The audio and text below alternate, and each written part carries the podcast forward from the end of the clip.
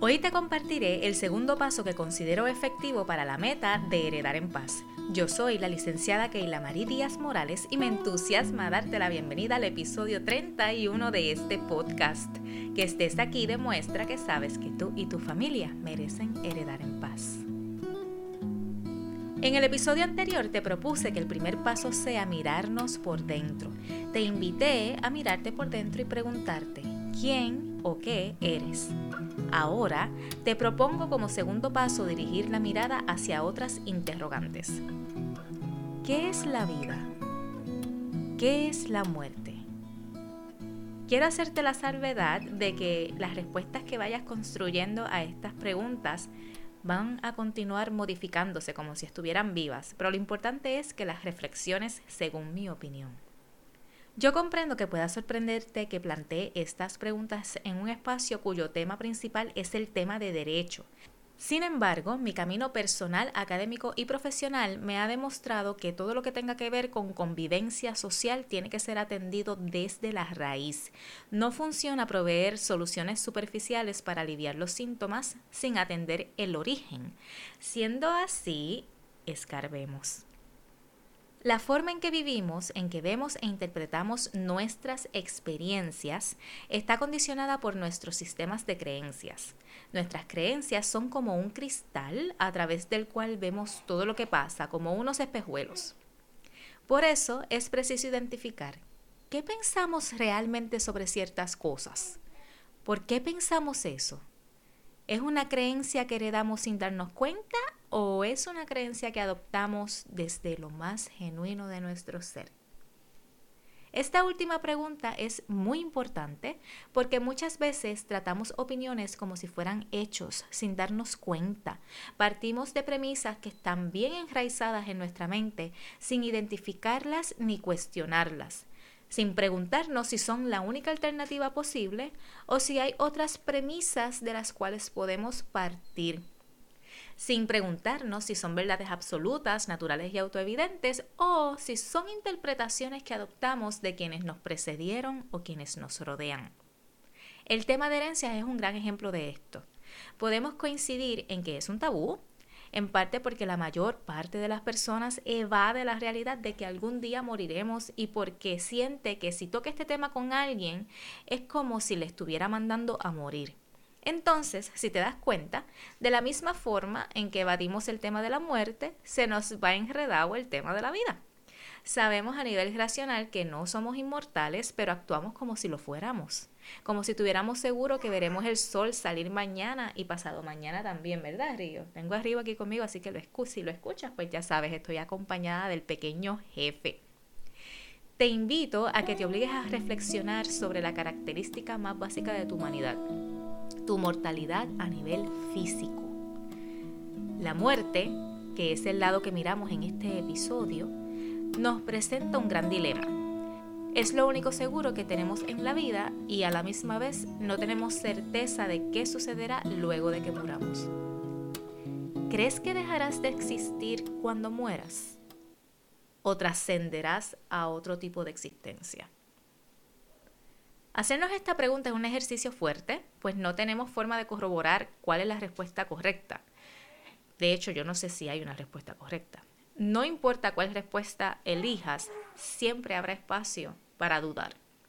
Entonces, aquí entra una sugerencia que aprendí de mi querido Camilo Rusi, creador de la Escuela de la Muerte. Si te da curiosidad este concepto, te dejo la información en las notas del episodio para que le eches un ojo. Camilo sugiere que elijamos la respuesta que nos resulte más ligera, la que nos haga sentir mejor. En mi caso, para darte un ejemplo y jamás para imponerte mis creencias, tenía dos opciones.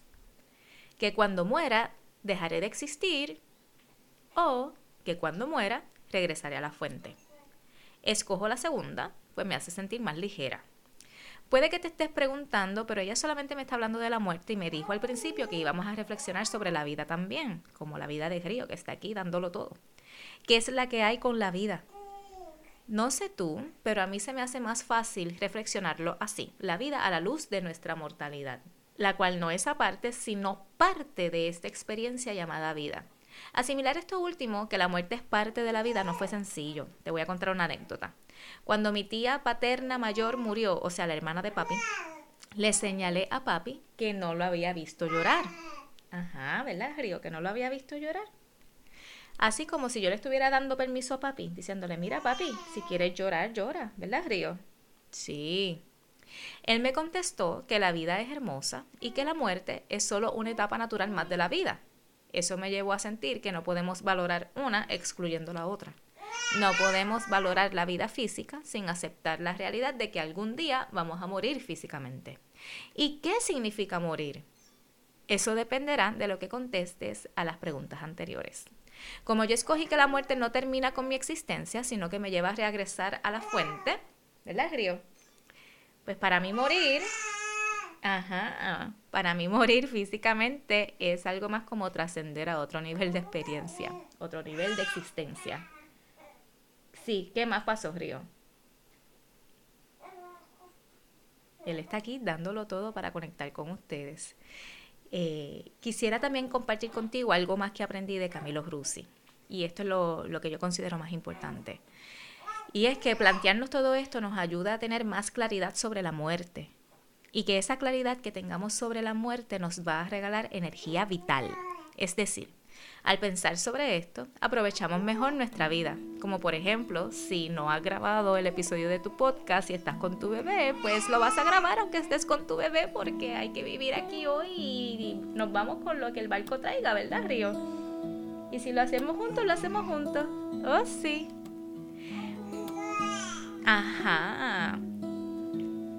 Y con relación a todo esto, pues ya tú sabes que yo creo firmemente que la forma en que nosotros heredamos no es otra cosa que una manifestación más de cómo tú vives, de qué tú crees que es la vida, qué tú crees que es la muerte, qué tú crees que eres tú y cómo tú te relacionas con las personas que te rodean y también contigo mismo y con lo material. Entonces, Río, vamos a preguntarles algo a nuestra audiencia, a esta persona que nos está escuchando del otro lado del micrófono. ¿Qué tú crees si le preguntamos lo siguiente? ¿Cómo estás aprovechando la vida que se te ha regalado hoy? Espero que hayas disfrutado este ratito. Este espacio es posible gracias a mi libro Heredar en Paz. Conoce cómo gestionar herencias en armonía y validar el duelo. Adquiere el tuyo y regálalo a todas las personas que entiendes merecen heredar en paz. Debo reiterarte que las recomendaciones que comparto provienen de mi experiencia, tanto personal como profesional, y que no constituyen ni sustituyen terapia o la ayuda que te podría brindar un profesional de la conducta humana. Asimismo, recuerda que la información que te ofrezco por aquí no sustituye asesoría legal y no crea una relación abogado-cliente. Si tú deseas continuar orientándote, puedes visitar heredarenpaz.com. Tu familia y tú merecen heredar en paz. Río y yo quedamos a tu disposición, ¿verdad, Río?